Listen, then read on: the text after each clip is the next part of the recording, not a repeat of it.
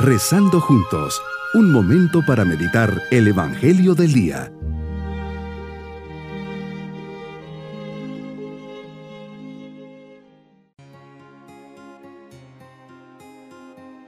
Les saludo de forma especial en este día domingo de la primera semana de Cuaresma. Jesús, gracias por este momento de intimidad contigo. Me has llamado ahora para que pueda experimentar tu presencia viva y amorosa. Gracias Jesús por ser quien eres. Te suplico que me des la gracia de no endurecer mi corazón. Quiero escuchar tu voz, deseo ardientemente experimentar en mi vida todo el cariño que me tienes. No te importa si soy digno o no me amas por lo que soy.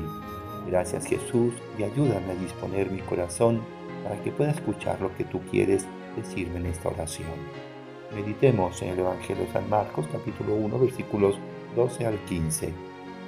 Cuaresma, vivido por el pueblo cristiano, evoca antiguos acontecimientos bíblicos, como los 40 días del diluvio universal, preludio del pacto de alianza sancionado por Dios con Noé los 40 años de peregrinación de Israel en el desierto hacia la tierra prometida, los 40 días de permanencia de Moisés en el monte Sinaí, donde recibió del Señor las tablas de la ley.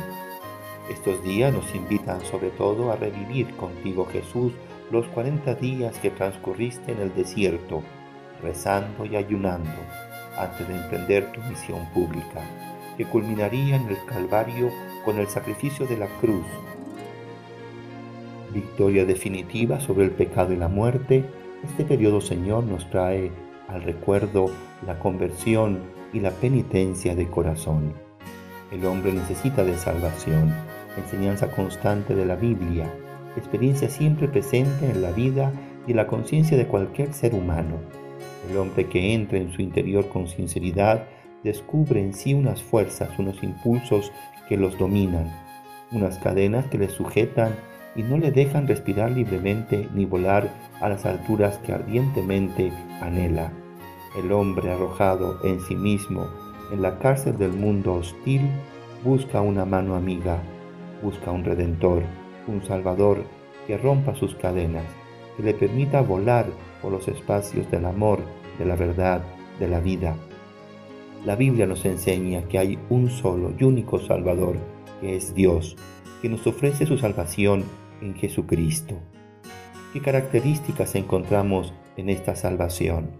Salvación universal, el Dios creador de todas las cosas y de todos los hombres desea también la salvación de todos. Hay pues un llamado universal a la salvación. El diluvio, que es como una nube negra sobre el cielo de la salvación, cesa por obra de Dios, que hace resplandecer el arco iris como signo de alianza salvífica de Dios con la humanidad entera y con el mismo cosmos. Jesucristo nos llama a la salvación invitándonos a entrar en el reino de Dios por la puerta del bautismo, bautismo de agua y espíritu, bautismo de sangre, bautismo de deseo, una puerta abierta a todos, sin excepción ya que por todos Cristo ha muerto y ha vuelto a la vida. Salvación cierta, no podemos dudar de tu fidelidad. En ella se apoya nuestra certeza de salvación, con la certeza con que aparece el arco iris al salir el sol después de la tormenta, con la certeza con que tú has muerto y resucitado, con esa misma certeza se nos ofrece la salvación. Nada ni nadie podrá quitarnos, arrancarnos esta certeza. Jesús nos dice, creed en la buena nueva, creed en mi mensaje, creed en mi doctrina, creed en lo que yo haré por ustedes, creed en la salvación que yo les ofrezco. La fe con la que somos invitados a responder no es solo una fe humana, ni una fe puramente religiosa, sino fe en ti, es decir, en tu vida y en tu doctrina, como camino de salvación para el hombre una fe que no está unida a tu misterio o que no nos conduce a ti es una fe insuficiente, que necesita ser completada e iluminada por la verdadera fe en ti, Jesús. Jesús dices al comenzar tu vida pública, el que me ha ungido para llevar las buenas nuevas a los pobres. Y esto quiere decir, yo tengo la respuesta a vuestra pregunta fundamental. Os enseño el camino de la vida, el camino de la felicidad. Mejor dicho, yo soy ese camino. Mi propósito en este día es convertirme, hacer un ejercicio de sinceridad a toda prueba, no tener miedo de caminar por ese sendero diverso al andado. Volver quizá a comenzar la vida después de muchos años de existencia la verdadera conversión no es solo interior, sino que requiere hacerse visible en la vida de mi familia. Mis queridos niños, hoy Jesús nos invita a cambiar para ser mejores. Ese ha sido el mensaje que nos ha dejado junto a su precursor Juan el Bautista.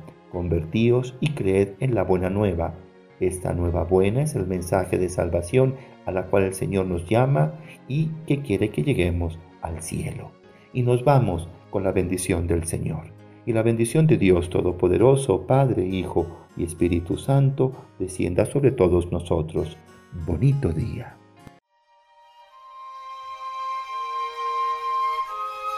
Hemos rezado junto con el Padre Denis Doren, Legionario de Cristo.